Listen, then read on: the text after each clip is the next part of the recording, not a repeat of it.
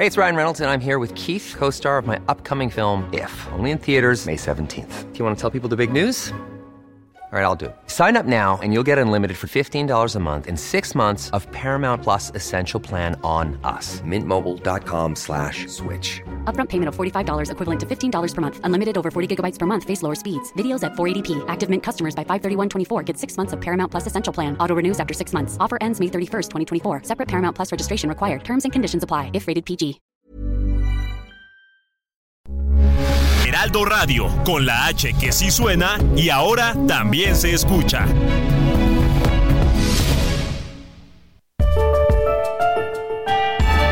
Esta es la mesa de análisis a fuego lento, bajo la conducción de Alfredo González Castro en el Heraldo Radio. Iniciamos.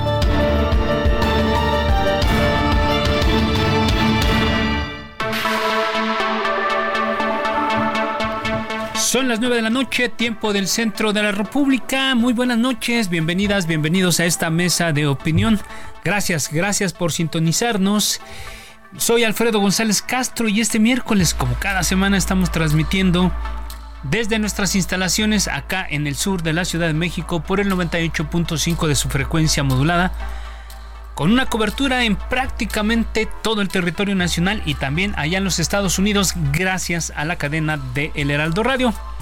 Como lo hicimos desde el año pasado, decidimos o dedicaremos eh, esta emisión a analizar a fuego lento de la mano de los protagonistas y de expertos toda la información sobre el proceso electoral federal que nos llevará a las urnas el primer domingo de junio. Y también, también como cada semana, saludo a mi colega y amigo Isaías Robles, quien me acompaña en la conducción de este espacio y nos va a platicar sobre los temas que analizaremos esta noche. ¿Cómo estás, Isaías? Muy buenas noches. Alfredo, ¿qué tal? Muy buenas noches, buenas noches a todo nuestro público. Pues sí, ya entrando en esta segunda emisión de A Fuego Lento de este 2024. Y bueno, mañana se concluyen las precampañas, este periodo que inició el pasado 20 de noviembre. Vamos a hacer un balance a lo largo de los siguientes 60 minutos sobre lo que significó este periodo, esta etapa de precampaña para Xochitl Galvez, para Claudia Sheinbaum, para Jorge Álvarez Maínez, quien apenas la semana pasada pues se incorporó a la carrera presidencial. Y también vamos a conversar con una consejera del Instituto Nacional Electoral Alfredo para que nos explique qué es esto de la intercampaña que nadie sabe bien a bien qué puede hacerse, qué no debe hacerse, qué pueden hacer los eh, precandidatos y también sus equipos. De eso hablaremos a lo largo de los siguientes 60 minutos, Alfredo. Así que invitamos a todo nuestro público a que se quede con nosotros y sea parte del debate a fuego lento. Así es, Isaías, gracias, gracias. Y bueno, eh, esta mesa, como bien lo dices, la hemos dedicado eh, a analizar precisamente el avance de, las campañas, de las de las precampañas. Bueno, en realidad son campañas, pero les han denominado eh, campañas, precampañas. Kenia López Rabadán, la senadora, desde hace algunos, algunas semanas ha sido designada eh, para coordinar parte de los trabajos del, equipo de campaña de Xochitl Galvez y esta noche se encuentra con nosotros eh, vía telefónica. Kenia, gracias. Muy buenas noches. ¿Cómo estás? Muchas gracias, qué gusto saludarlos a ustedes, por supuesto a su auditorio. Muy contenta el día de mañana, como bien han informado, se cierra esta precampaña. Vamos a tener un cierre eh, maravilloso en Guanajuato, después del que hemos tenido en la Ciudad de México, con una arena Ciudad de México llena, con la gente feliz escuchando a Xochil Gálvez. Yo quiero decirles que tenía muchos, yo incluso años de no haber visto a personas llorar de emoción en un evento político, pues ahora lo vi. Vi a las personas emocionarse con Xochitl Galvez, saber que hoy la esperanza ya cambió de manos y está en manos de Xochitl Galvez. Felices rumbo a este cierre de precampaña que se llevará a cabo el día de mañana en Guanajuato y agradecida con todos eh, y todas las personas que asistieron al gran cierre de la Ciudad de México el domingo pasado. Así es, senadora, muchísimas gracias. Gracias por estar con nosotros. Sin autocrítica, un breve balance de lo que significó la precampaña para Xochitl Galvez. Bueno, sin lugar a dudas, ha sido cada día para crecer. Sabíamos que había una parte importante de mexicanos que no la conoce. Incluso hoy tenemos un gran reto de un 40% de mexicanos a los que hay que eh, hacer que conozcan a Xochitl Gálvez, pero sobre todo que la quieran, que la acompañen y que entendamos todos que este año es un año importante para decidir entre la democracia o el autoritarismo de López Obrador, para decidir entre un cambio, un proyecto que pueda dar seguridad a los mexicanos o esta continuidad que lamentablemente promete la señora Sheinbaum. Entonces, digamos, para, para completar esta idea que usted nos está comentando, aún a, estas fechas, ¿40% de los mexicanos no sabe quién es Xochitl Galvez? Más o menos, dependiendo de qué encuesta estemos hablando, pero entre el 30 eh, 40% de, de los mexicanos no conoce a Xochitl incluso habremos de ver de qué encuesta estamos hablando, pero ahora el, compañero de MC supongo que estará pues mm, seguramente en los ochentas, ¿no? Ochentas por ciento de personas que no lo conocen. Claro, estamos eh, sin lugar a dudas eh, hablando de un gran reto para, para Xochitl Gálvez, porque la, la, importancia de que la conozcan es que además la quieran acompañar, que conozcan su historia de vida, pero sobre todo que conozcan que ella tiene en sus manos la posibilidad de mejorar este país que claramente no ha podido corregirse con eh, Morena, con López Obrador o ahora con su corcholata. Así es, gracias Kenia. Y bueno, el tema del, del momento es sin duda el cierre de las precampañas. Pero también hay otro tema que, que, se ha puesto, se ha colocado en este momento en la agenda pública. Xochitl emplaza a Claudia Sheinbaum a debatir hoy o mañana mismo y la respuesta fue no por mucho provocar se crecen las encuestas. Incluso como Xochitl deslizó que a ver si ahora le daban permiso a Claudia en Palacio Nacional, fue acusada ya de violencia política de género. ¿Ese será el tono de la campaña, senadora Kenia? Bueno, a ver, sin lugar a dudas, pues, se ve que no le dieron permiso, ¿no? no le dieron permiso que no quiere debatir. ¿Y por qué no quiere debatir? Vamos al, al tema de fondo. ¿Por qué no quiere debatir Claudia Sheinbaum? Pues con qué cara va a hablar de la corrupción brutal que está en la familia de López Obrador, de los hijos del presidente. ¿Con qué cara va a decir algo sobre esta caída del tren interurbano? ¿Con qué cara va a decir algo sobre la tragedia de la línea 12 o del colegio Repsamen? Pues por eso ella no quiere debatir, por eso ella no, ella no quiere una confrontación de ideas, porque claramente está calladita y es absolutamente plana, plana en su comunicación, porque ella está esperando que con la popularidad o pseudo popularidad del presidente pues ella pueda tener una victoria y la verdad es que eso no va a pasar.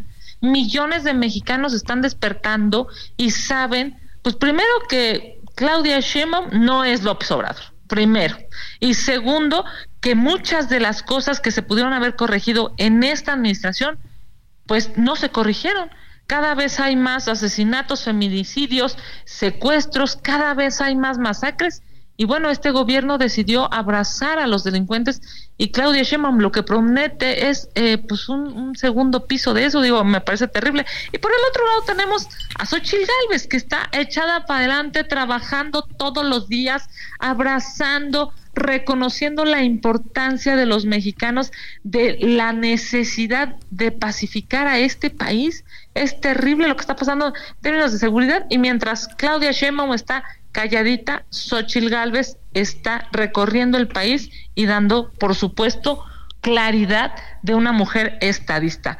El discurso de este domingo deja claro que Xochitl Gálvez tiene el diagnóstico y también tiene la solución. Así es, senadora. Mario Delgado aseguró que la marcha por nuestra democracia convocada para el próximo 18 de febrero y donde Lorenzo Córdoba será orador único es un acto político disfrazado y que incluso pues van a impugnar su realización ante las autoridades electorales. ¿Qué responde usted a estos señalamientos?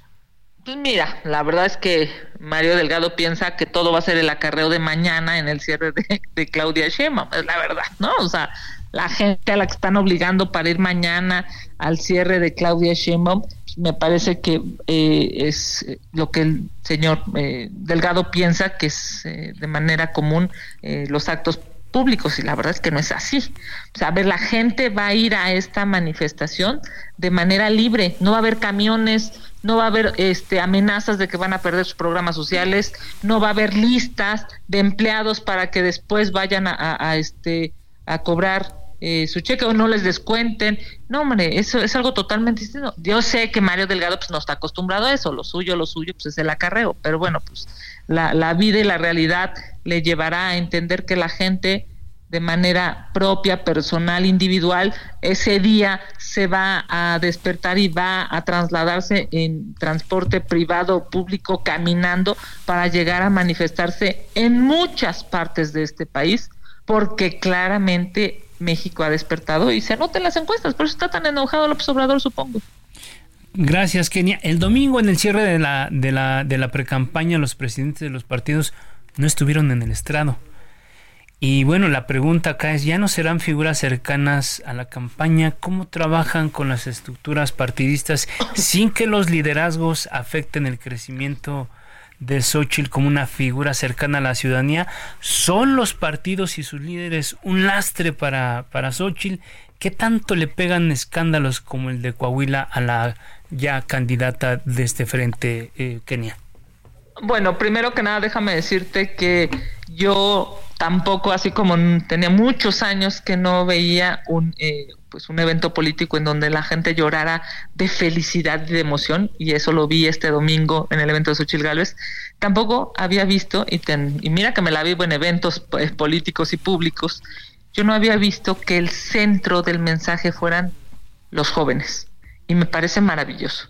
Después del discurso de Xochitl Gálvez, no subimos políticos, y me incluyo, ¿eh? no subí yo al, al, al presidium, sino subieron los jóvenes, y es por ellos por los que hay que trabajar, es por ellos por los que hay que defender la democracia, las instituciones, escuelas de calidad, hospitales en donde puedan, eh, si en algún momento tienen una enfermedad, eh, puedan salvar su vida. Es por ellos, es por los jóvenes, es por todo México, es por tus hijos, es por los hijos de los mexicanos, es por incluso aquellos jóvenes que están hoy en una expectativa de tener trabajo y de ser felices. Yo creo, sin lugar a dudas, que a mí me parece importante las estructuras de partido. Claro, yo soy una mujer de partido. Me parece extraordinaria las dirigencias de partido. Yo soy una mujer dirigente de partido.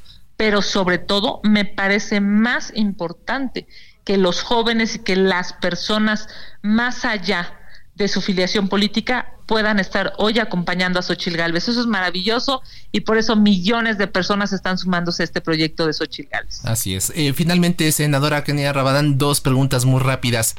¿Qué hay de los rumores de que Santiago Krill dejará la coordinación para dar paso a Enrique de la Madrid en primer término? Y por Eso es una noticia falsa. Falso, totalmente falso. ¿Es fake news? Fake news. Así es. Bueno, y la otra, ¿Hay posibilidad de remontar durante la campaña de ganar la presidencia de la República con este reto de que entre 30 y 40% de los mexicanos aún no conocen a Xochitl Galvez y no la han no han aprendido a creerla como usted lo comenta? Vamos a remontar, bueno, no, yo lo que yo dije es que hay que hacer que los mexicanos la conozcan y además la acompañen y la quieran, ¿no? Eso me parece que, que, está padre que la conozcan, pero sobre todo que la quieran acompañar. Vamos a remontar y vamos a ganar. ¿Y saben por qué vamos a ganar? Porque México necesita un buen gobierno. México necesita un, gobierno honesto. México necesita programas sociales, sí, pero México merece más. México merece que los jóvenes, los adultos, las mujeres, los adultos mayores, todos puedan tener, por supuesto, beneficios sociales, pero puedan también tener un espacio de calidad cuando vayan a un hospital, a una escuela de calidad cuando tengan la posibilidad de estudiar, que puedan desarrollarse, ser prósperos y felices. De eso se trata la vida. Y si el gobierno no te lo permite, si el gobierno lo que genera son masacres, si el gobierno lo que genera son obras inservibles, entonces ese gobierno no sirve. Hay que quitarlo, hay que cambiar y por eso hoy digo, está en manos de Xochitl Gálvez, la esperanza de México, porque millones de mexicanos lo sienten, lo saben y hay que hacer, decirle al vecino, a la vecina, conoce a Xochitl Gálvez, te la presento, aquí está su video, hay que compartir sus posiciones públicas. Sí. Hay que hacer que México la conozca y por supuesto que la acompañe y la quiera. Gracias, senadora Kenia López Rabadán, jefa de la abrazo, oficina. bonita noche. De Xochitl Gálvez, eh, 9 de la noche con 14 minutos. A fuego lento Y ahora vamos, vamos a conversar con Gerardo Fernández Noroña. Él es coordinador de enlace con organizaciones sociales y uno de los voceros de la pre-campaña de Claudia Sheinbaum. Gerardo, diputado, ¿cómo estás? Muy buenas noches. Alfredo, Isaías, buenas noches, buenas noches a su auditorio. Déjame tirarte la primera pregunta, sí, en un ejercicio de autocrítica, ¿cómo viste la precampaña de Claudia? ¿Modificarías algo o crees que va por la ruta correcta? Vamos a hacer un balance eh, a partir del viernes, después del cierre mañana, que este, es a las 5 de la tarde ahí en el Monumento de la Revolución, y sería incorrecto hacer un balance autocrítico fuera del espacio donde vamos a hacer la reflexión, pero la verdad es que tampoco tengo ninguna crítica este, eh, esencial a lo que se ha venido realizando. Este, Claudia no solo ha venido creciendo, sino viene consolidando la preferencia electoral con una distancia enorme de 30 puntos de ventaja sobre la candidata del Frente Guango de derecha. Y, y todavía no es la campaña es, extraordinario. Hoy, ahorita voy en carretera, tuvimos un evento en Poza Rica, uy, de los más bellos que he tenido en este periodo. La gente amorosísima, hombre. Ahora sí que casi no sobrevivimos a su amor. Fue una locura el ingreso a, a la plaza donde se llevó a cabo el evento.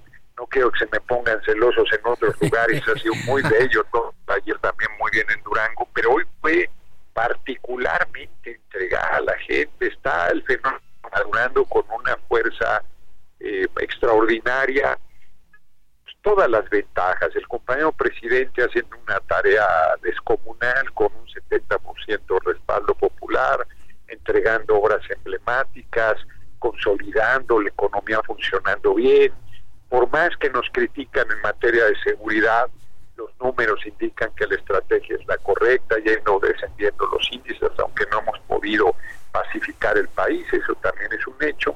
Entonces, este, y Claudia ha, demostrado que los tamaños para el relevo que la gente decidió, entonces yo lo estoy apoyando con todo.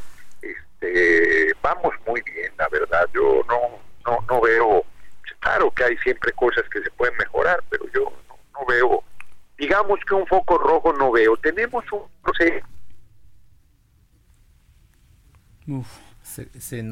Como comentaba el propio diputado Fernández Noroña, viene en carretera, viene de este evento en el que estuvo al lado precisamente de, de Claudia Sheinbaum allí en Poza Rica, Veracruz. Vamos a tratar de, de recuperar esta conversación, pero por lo pronto Alfredo, pues lo que él decía es no veo ningún foco rojo, al contrario, vemos, dice él, a una eh, precandidata que crece, que está creciendo en la preferencia del electorado, que se consolida, que está hasta, dice él, hasta una distancia de 30 puntos de Xochitl Galvez y que además pues el presidente también está en buena medida apuntalando todo esta, este movimiento con un 70% de popularidad y de respaldo social, con eh, la inauguración de obras, con una economía, dice Fernández Noroña, que está funcionando, con una eh, estrategia de seguridad correcta, aunque también lo reconoce Alfredo, creo que es importante que no han podido pacificar el país, ¿no? Que Esa es, una parte, un reto importante, ¿no? Una parte importante y un reto que tiene aquí el gobierno federal.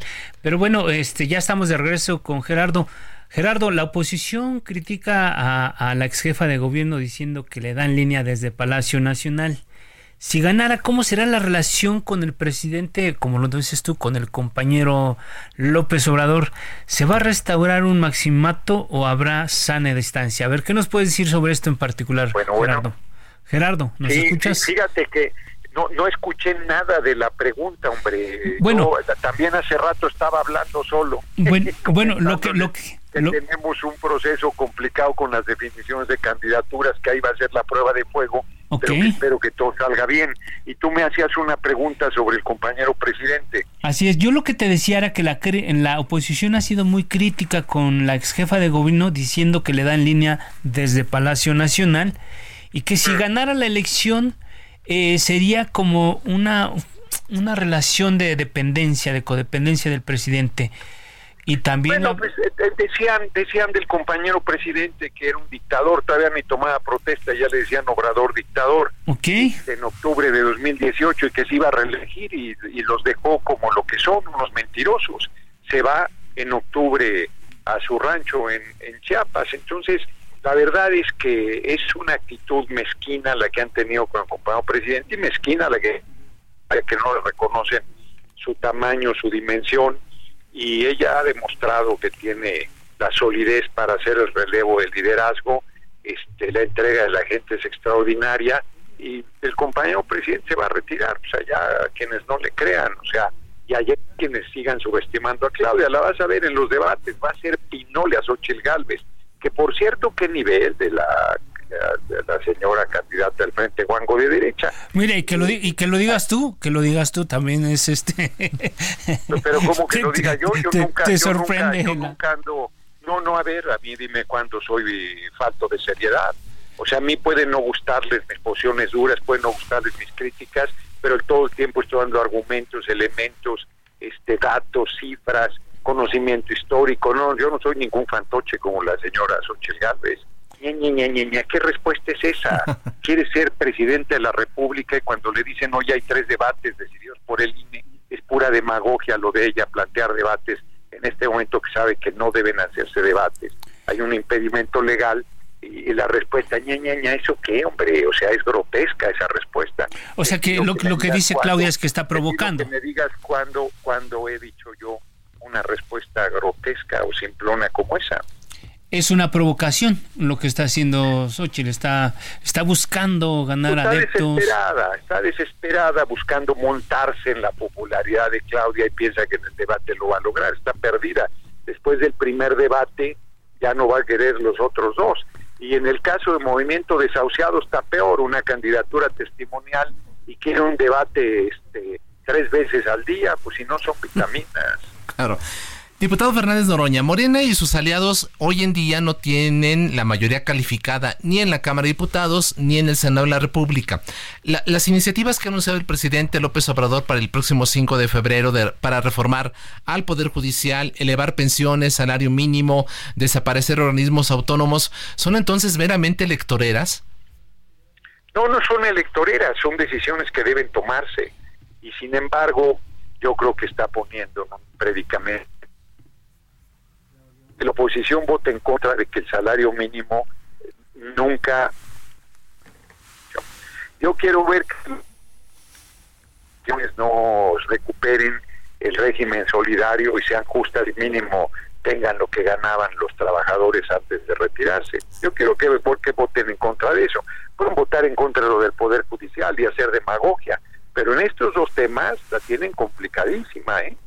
Eh, eh, en otros temas, Gerardo, antes de irnos, que nos come el tiempo, eh, ¿qué tendría que pasar? Bueno, vemos las encuestas y, Claudia lleva una ventaja muy holgada sobre Xochitl. ¿Qué tendría, que, ¿qué tendría que pasar para que pierda la, elección Claudia?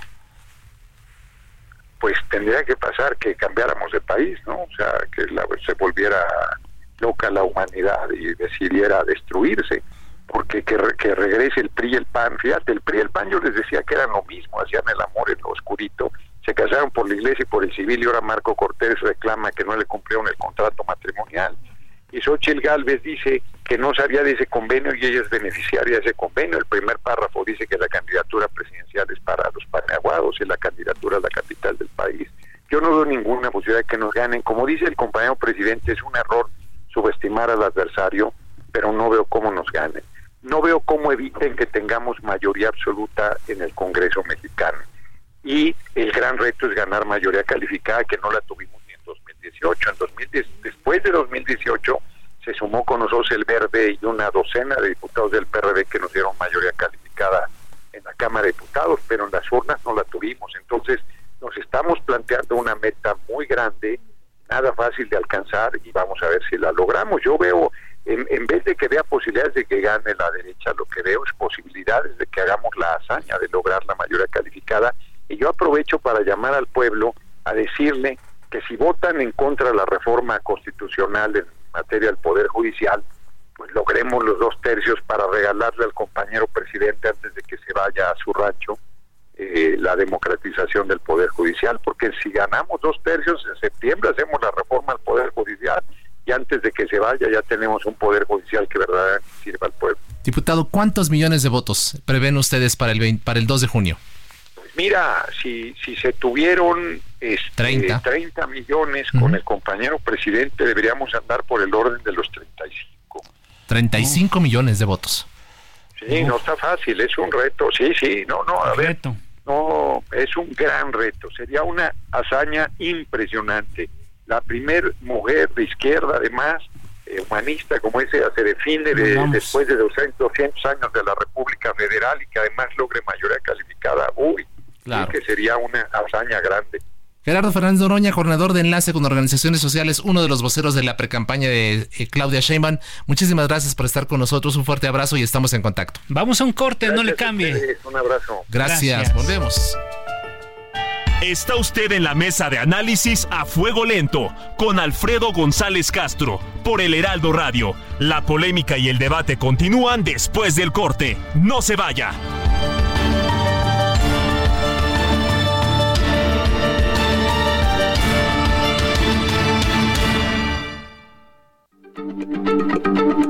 Heraldo Radio, la H se lee, se comparte, se ve y ahora también se escucha.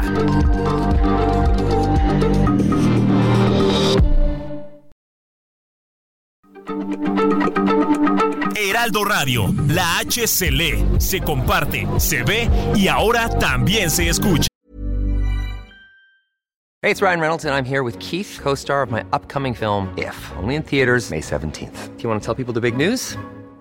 All right, I'll do it. Sign up now and you'll get unlimited for $15 a month in six months of Paramount Plus Essential Plan on us. Mintmobile.com slash switch. Upfront payment of $45 equivalent to $15 per month. Unlimited over 40 gigabytes per month. Face lower speeds. Videos at 480p. Active Mint customers by 531.24 get six months of Paramount Plus Essential Plan. Auto renews after six months. Offer ends May 31st, 2024. Separate Paramount Plus registration required. Terms and conditions apply if rated PG. Ah.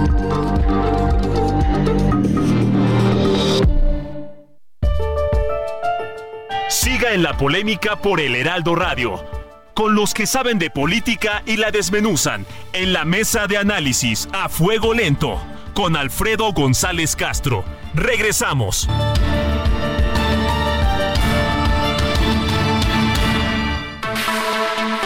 Son las 9 de la noche con 31 minutos, tiempo del centro de la República. Volvemos a la mesa de opinión, de análisis y reflexión aquí a fuego lento les recuerdo que estamos transmitiendo totalmente en vivo por el 98.5 de su frecuencia modulada desde nuestras instalaciones acá en el sur de la Ciudad de México.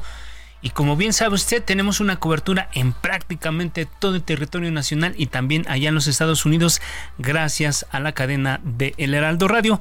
Isaías, amigos del auditorio, estamos de vuelta a esta mesa, mesa que hemos denominado pues ya directamente para cubrir todo lo que está pasando en esta ruta 2024 que básicamente es el proceso electoral en curso, Isaías. Y bueno, ya tuvimos a los voceros de, de las dos candidatas mujeres, de Xochitl Galvez y de Claudia Sheinbaum, y ahora tenemos otro invitado especial. Así es, continuamos, Alfredo, con este balance de las precampañas y ahora establecemos contacto con quien el martes de la semana pasada fue destapado por el gobernador de Nuevo León, Samuel García, como precandidato presidencial de Movimiento Ciudadano. Se trata de Jorge Álvarez Maínez. Diputado, bienvenido, buenas noches, ¿cómo estás? Eh, Alfredo Isaías, muy buenas noches, gracias por este espacio en el Heraldo Radio, gracias por la posibilidad de hablar con su auditorio y estamos aquí eh, dispuestos a, tener sus cuestionamientos. A ver, Jorge, Jorge, estamos ya aquí conversando contigo, iniciando y agradeciendo sobre todo que nos hayas eh, permitido este tiempo.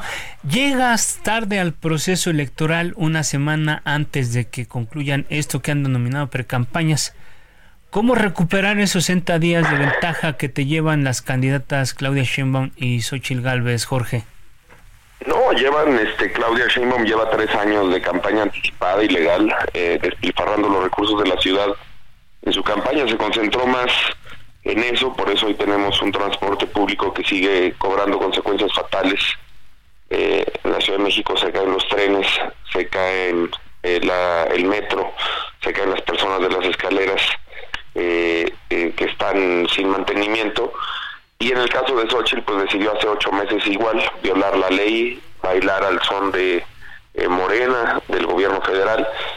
Eh, pero yo siempre he dicho que la trampa no es ventaja, que la trampa siempre se revierte. Creo que ellas han caído en la monotonía, en campañas muy aburridas, predecibles, que de las que ya no se espera nada y nosotros a partir del primero de marzo estamos convencidos que son suficientes 90 días para remontar la elección presidencial. Así es, gracias, eh, diputado Álvarez Maínez. Ayer la Comisión de Quejas y Denuncias del INE ordenó al gobernador Samuel García retirar de redes sociales el video donde te destapa. ¿Confías en la autoridad electoral luego de este tipo de decisiones? ¿Qué opinas tú del INE? Confío en las instituciones, en las leyes. Este es un INE eh, atípico porque Morena y el PRIAN tuvieron eh, la genialidad de designar a los consejeros del INE por tómbola. Eh, hay que recordar cómo se dio este proceso. Primero, nosotros denunciamos que había integrantes de Morena en el comité de selección de los consejeros del INE. el PRIAN no votó en contra cuando pudimos haberlo detenido y cuando pudimos haber detenido este, este proceso, también ellos se pronunciaron y votaron a favor de la elección por tómbola. Creo que esa es una eh, claudicación a nuestra responsabilidad de designar a personas imparciales, de designar a personas que garantizaran un buen desarrollo de la contienda. Sin embargo, creo que hay que darle un voto de confianza al INE. No ha sido eh, equitativo. Eh, todos los días, incluyendo el domingo, ese mismo domingo que yo publico el video, Ahí estaban los gobernadores de Chihuahua, de Yucatán, del PRIAN, apoyando a su candidata y no han encontrado, eh, la verdad, los mismos parámetros para juzgar un hecho que el otro. Lo que tiene desquiciada a la vieja política es que tan solo ese video tuvo más de 12 millones de reproducciones. Eh, tenemos un alcance generacionalmente y en términos de equipo que ellos no logran tener. Eh, creo que eso los ha balanceado, nosotros es muy importante que las personas se sigan enterando que así como hicieron todo lo posible por descarrilar a Samuel García, la vieja política va a hacer hasta lo imposible por descarrilar a, un servidor, porque el PRI sabe que eh, el PRIAN en general, que en esta elección los vamos a jubilar. Bueno, eso es lo que espera mucha gente, Jorge, y yo creo que en una parte importante del electorado, sobre todo jóvenes y aquellos que querían ver a un hombre en la boleta electoral, pues ahí tienes una oportunidad importante para, para crecer, una ventaja importante. Y hablando precisamente de, de autoridades electorales, yo creo que un tema que tienen que resolver ustedes a ver si estás de acuerdo conmigo, es el asunto de Indira Kempis. Ella denuncia que fue excluida de un proceso interno y bueno, dicen, dicen los spots del Partido Naranja se metieron con la generación equivocada. La pregunta aquí es, ¿se metieron con la militancia equivocada? Porque el, tribunal tiene que resolver este asunto de, de Kempis, ¿no? ¿Qué, opinas? A ver, bueno, ella nunca ha militado en Movimiento Ciudadano y renunció al grupo parlamentario. Eh, es evidente que la vieja política va a utilizar y amplificar las voces que critiquen a Movimiento Ciudadano, pero pues yo creo que es evidente que ella eh, no está en Movimiento Ciudadano. Eh, eh, la verdad es que yo no tengo mayor comentario eh, porque yo voy a debatir con las candidatas a la presidencia de Morena y del PEAN.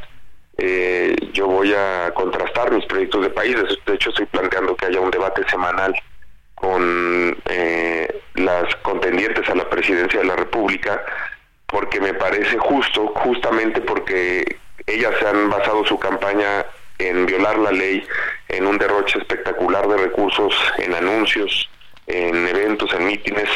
Yo pienso que hay que darle altura a la contienda y que debemos debatir y contrastar propuestas e ideas frente a frente. Hasta el momento no ha habido respuesta, ¿verdad?, eh, a esta propuesta tuya, Jorge, de, de, de debates eh, semanales.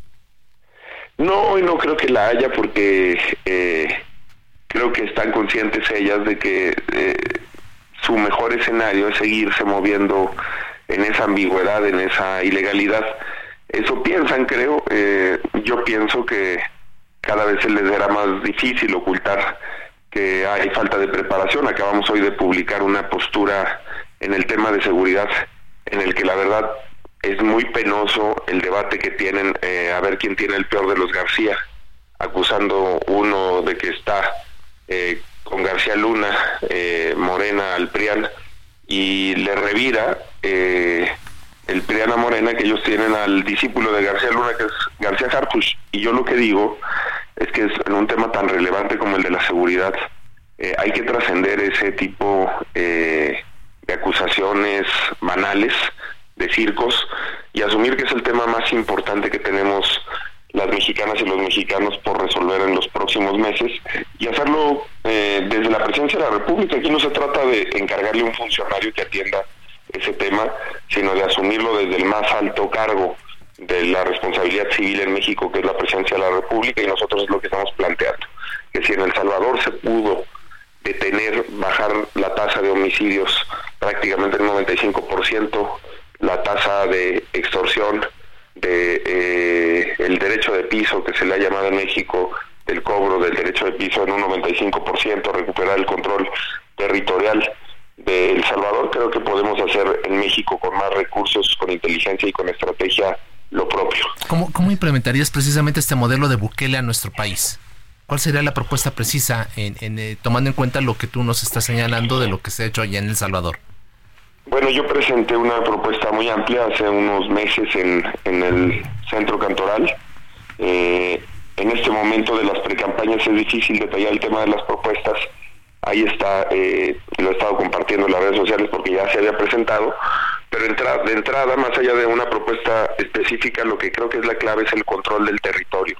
Ahí está el, el investigador Claudio Lomnitz que ha hecho una disección de ese tema muy importante y creo que lo más importante que, que hay que hacer ahora, eh, justo con lo que acaba de pasar en el Estado de México, con lo que se ha estado denunciando en Michoacán, en Durango, en Zacatecas, en Tamaulipas, en Guerrero, es recuperar el control del territorio.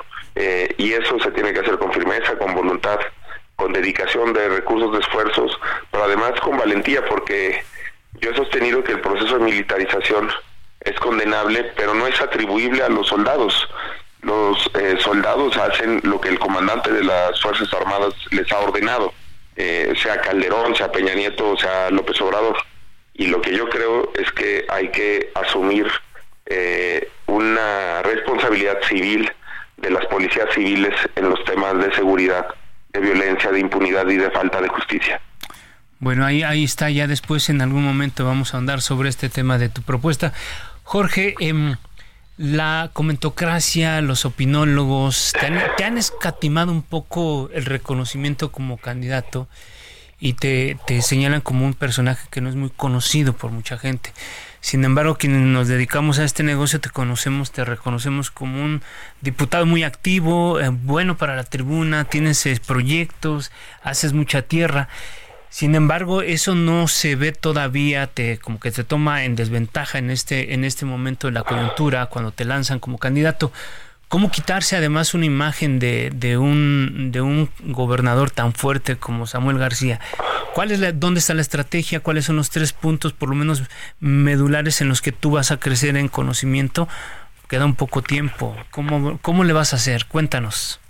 La candidatura presidencial tiene la ventaja de que como tú tienes una alta exposición, de hecho, pues eh, yo no puedo creer que el PRIAN a veces acuse que hay cerco mediático y una bola de barbaridades la censura. Si tú lees a esa comentocracia a la que te refieres ayer y hoy, pues bueno, hubo un nado sincronizado, prácticamente es la misma columna de 18 o 20 personas, el resurgimiento, el relanzamiento, Xochitl 2.0, este, prácticamente es la misma columna que se, que se escribió por parte de todos ellos.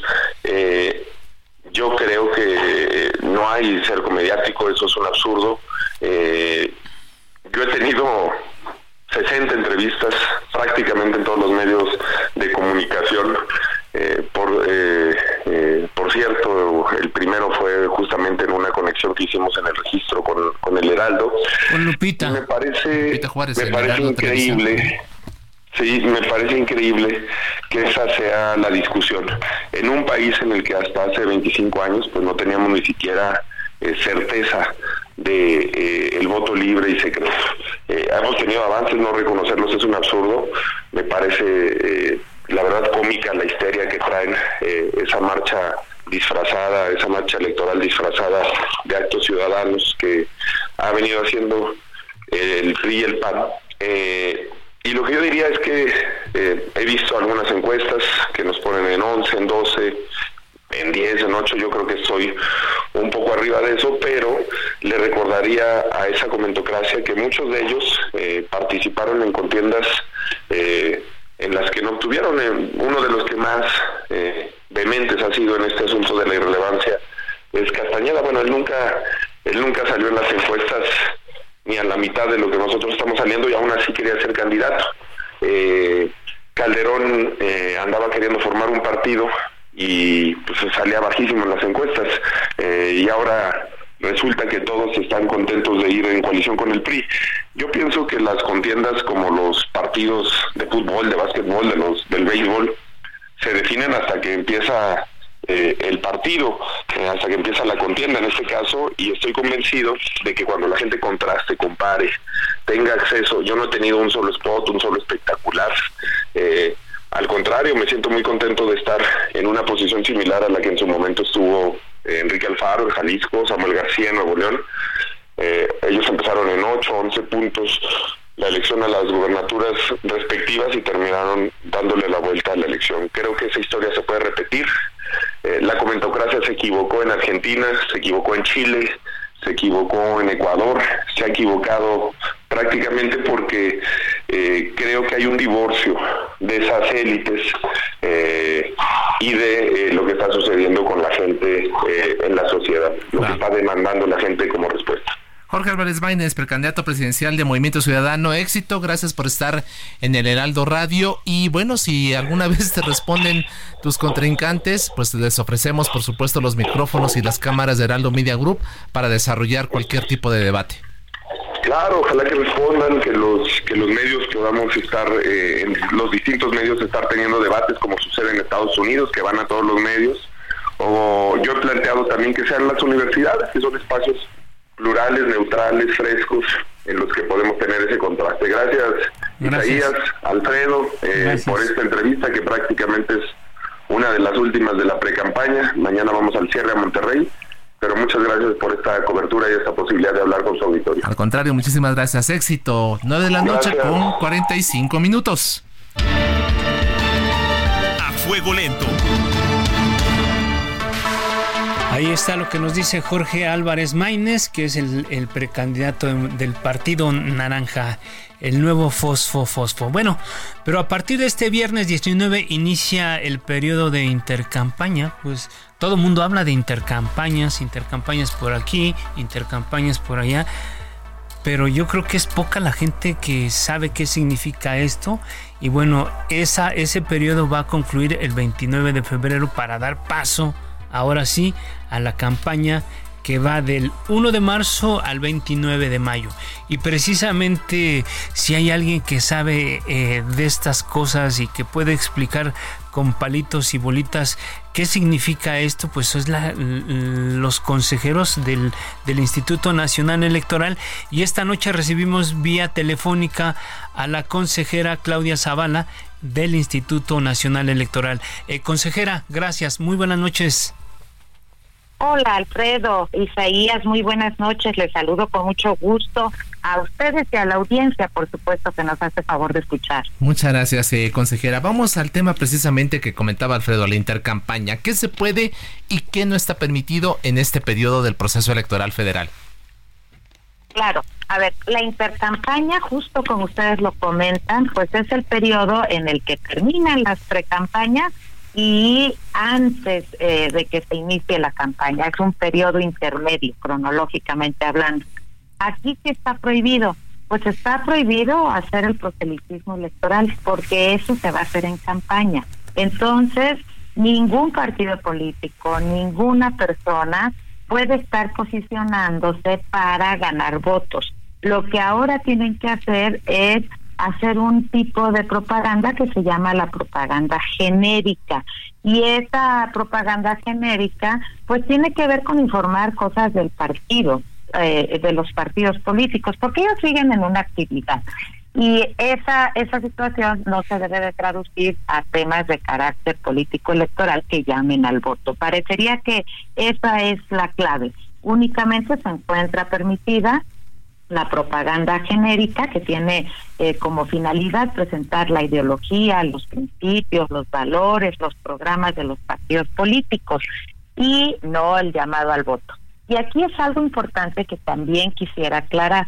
Los partidos políticos eh, tienen un periodo que llamamos pre-campaña para difundir al interior de los partidos con los órganos que van a elegir o con los militantes de los partidos políticos, las personas que tienen interés de ocupar un cargo de elección popular, porque ellos van a presentar para registro de el registro de candidatos a finales de febrero.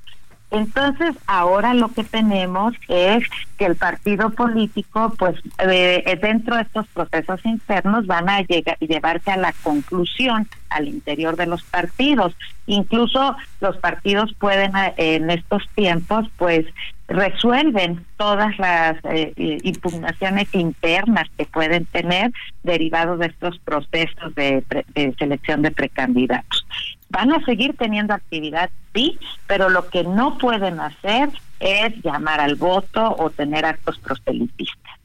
Creo que, que es una explicación que, que nos debíamos y qué bueno que tengamos la oportunidad de escucharla de, de voz de la consejera Claudia Zavala. A ver, consejera, yo creo que este es un proceso atípico porque si bien es cierto que hubo fechas establecidas para el periodo de precampaña, pues para nadie es un secreto que las actividades, los destapes, la corcholatiza y la oposición, todo el mundo anticipó mucho el proceso. Y bueno, ahora viene este pues el periodo también de revisión. ¿Qué balance hace usted de las precampañas? Ahora tienen el reto de fiscalizar los recursos que, ejerció la coalición y los demás partidos. Eh, no creo que sea una tarea fácil. ¿Qué nos puede comentar al respecto? A ver, es cierto que este proceso electoral tuvimos procesos que el tribunal denominó inéditos. Así los llamó. Eh, yo, como ustedes saben, pues tuve una posición diferente porque sí tengo claro que la ley marca eh, momentos para que se presenten pues personas que aspiran a un cargo eh, de elección popular al interior de los partidos y después si logran esos procesos internos ser resultados como candidatos. Así que desde antes del inicio de estas etapas, pues se, dijo que era válido que los partidos políticos tuvieran este tipo de procesos. Y esos procesos, hay que decir, que fiscalizaron. Eh, nosotros a nivel federal, el pasado 15 de diciembre, vimos los resultados de la fiscalización de los recursos.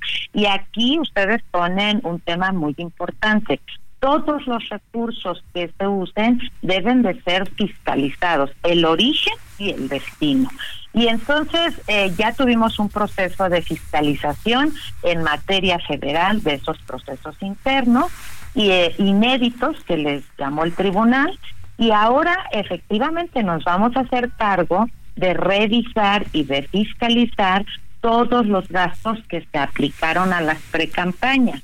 Y ahorita está también en materia del tribunal, en, el tribunal electoral, pues todas estas impugnaciones, quejas que llegaron, eh, que fue inédito el número de quejas, más de mil quejas tuvimos de estos procesos internos de los partidos políticos, en los que se plantea que en algunos, eh, en todos los supuestos, son la mayoría, se estaba planteando que había actos anticipados de pre-campaña el tribunal tendrá que resolver eso porque si se llega a determinar que sí se anticiparon en algunos casos, pues entonces tendremos que cuantificar el gasto para las precampañas. Pero como ustedes lo dicen, es un tema muy importante el de fiscalización porque debemos de tener claro de dónde vienen los recursos y cómo se están aplicando los recursos. Así es. Eh, consejera, eh, para, para aclarar todavía más el, el tema este de la, de la intercampaña, aquí como medios podemos tener nosotros entrevistas con las candidatas y el candidato, ¿se puede? Sí, mire, ha sido un criterio ya muy sólido en el tribunal que los medios de comunicación pues siguen haciendo eh, su labor que es o retomar hechos noticiosos o generar hechos noticiosos. ¿De quién es responsabilidad de cuidar eh, el no incurrir en actos de proselitismo, pues son las personas que eh, tienen el interés de ser postulados como precandidatas, como candidatas o candidatos, porque ellos deben de tener ese cuidado de frente al principio de equidad en la contienda electoral. Así que la labor informativa y la importante labor que ustedes realizan sigue su curso y sí debe de haber un mayor cuidado para no incurrir en las prohibiciones establecidas en la ley. Claro, si por ejemplo alguno de ellos hiciera algún podcast y nosotros lo quisiéramos difundir, ¿se puede? Tienen, por ejemplo, ustedes generan mucha mucha noticia a partir de lo que se dice, lo que se hace, dan su opinión y eso no se puede parar. En una sociedad democrática, eh, parte fundamental del proceso democrático son los medios de comunicación. Lo retoman como hecho noticioso y eso este, se ha analizado en el tribunal y se ha establecido que esta libertad pues es una libertad muy importante que debe continuar. Evidentemente lo que siempre se ha cuidado y siempre se seguirá cuidando es que no haya un tipo de simulaciones o fraudes a la ley. Y eso se ve pues cuando es algo sistemático, se analiza caso por caso, pero la libertad eh, periodística está y seguirá vigente en nuestro sistema democrático. Muy buena noticia. Gracias, eh, consejera Claudia Zavala del Instituto Nacional Electoral. Si nos permite, mantenemos abierta la comunicación para futuras eh, intervenciones. Gracias, muy buenas noches. Buenas noches y muchas gracias a ustedes por este espacio de noticias y déjenme decirles a toda la ciudadanía que no tienen tramitada su credencial, que el 22 de enero vence el plazo y que es importantísimo que acudan quienes están en ese supuesto o quieren hacer un cambio de domicilio.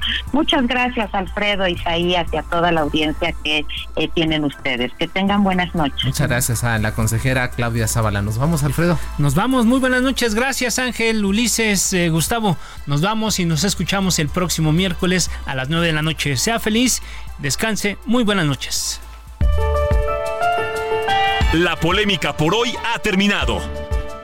Le esperamos el próximo martes para que con los expertos analicemos la noticia y a sus protagonistas en la mesa de análisis a fuego lento por el Heraldo Radio, con la H que sí suena y ahora también se escucha.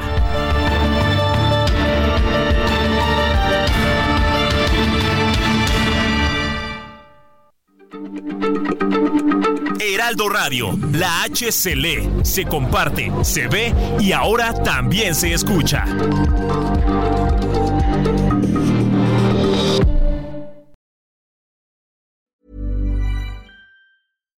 When you make decisions for your company, you look for the no-brainers. And if you have a lot of mailing to do, stamps.com is the ultimate no-brainer. It streamlines your processes to make your business more efficient, which makes you less busy.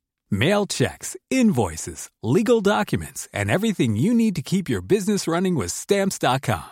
Seamlessly connect with every major marketplace and shopping cart. Schedule package pickups and see your cheapest and fastest shipping options from different carriers. With rates up to 89% off USPS and UPS rates. And with the Stamps.com mobile app, you can take care of mailing and shipping wherever you are. Make the same no-brainer decision as over 1 million other businesses with stamps.com. Sign up with code program for a 4-week trial plus free postage and a free digital scale. No long-term commitments or contracts. That's stamps.com. Code program.